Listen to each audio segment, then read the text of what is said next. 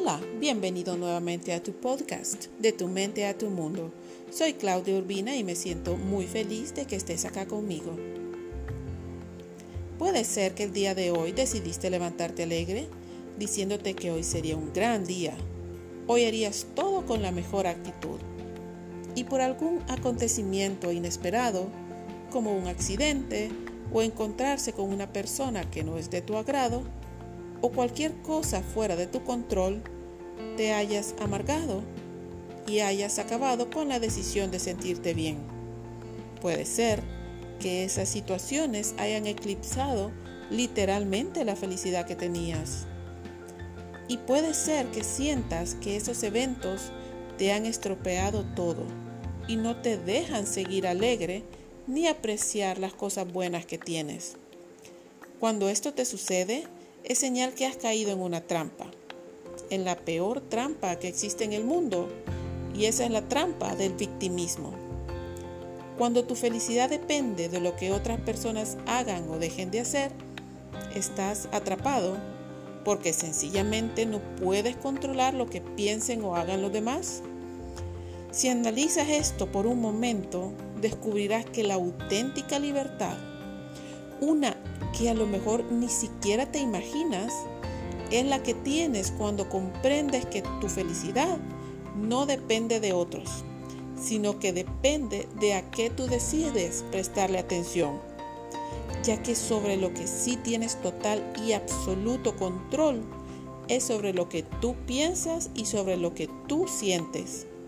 Cuando seas consciente de que lo que acontece en tu vida es debido solamente a ti, a las decisiones que tomas y que no tomas, a los hábitos que tienes y que llevan años contigo, solo entonces podrás empezar a cambiar el rumbo de tu destino.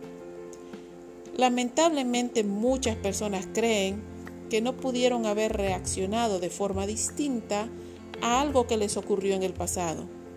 Pero contrario a lo que creen, sus reacciones responden a programas mentales establecidos Así que cuando ven algo que les hace sentir incómodos, reaccionan a la circunstancia, sin realmente pensar en por qué lo hacen. La mayoría cree que solo podrá sentirse mejor cuando las circunstancias sean mejores. Y como no pueden controlar las circunstancias, terminan atrapados y sintiéndose mal por la vida que tienen y por las cosas que les pasan y al sentirse mal y quejarse por las cosas que la vida les ha dado, las vibraciones que emiten son muy bajas y solo atraen más circunstancias adversas acordes a esa vibración y así nunca encontrarán la felicidad. La mayoría de las personas están condicionadas ya sea por la sociedad, por los medios de comunicación o por la educación de los padres y maestros a creer que deben tener ciertas reacciones ante ciertos eventos. Por ejemplo, si alguien te grita, tú gritas. Si alguien te trata mal, tú también. Si te ignoran, tú ignoras. Y así sucesivamente.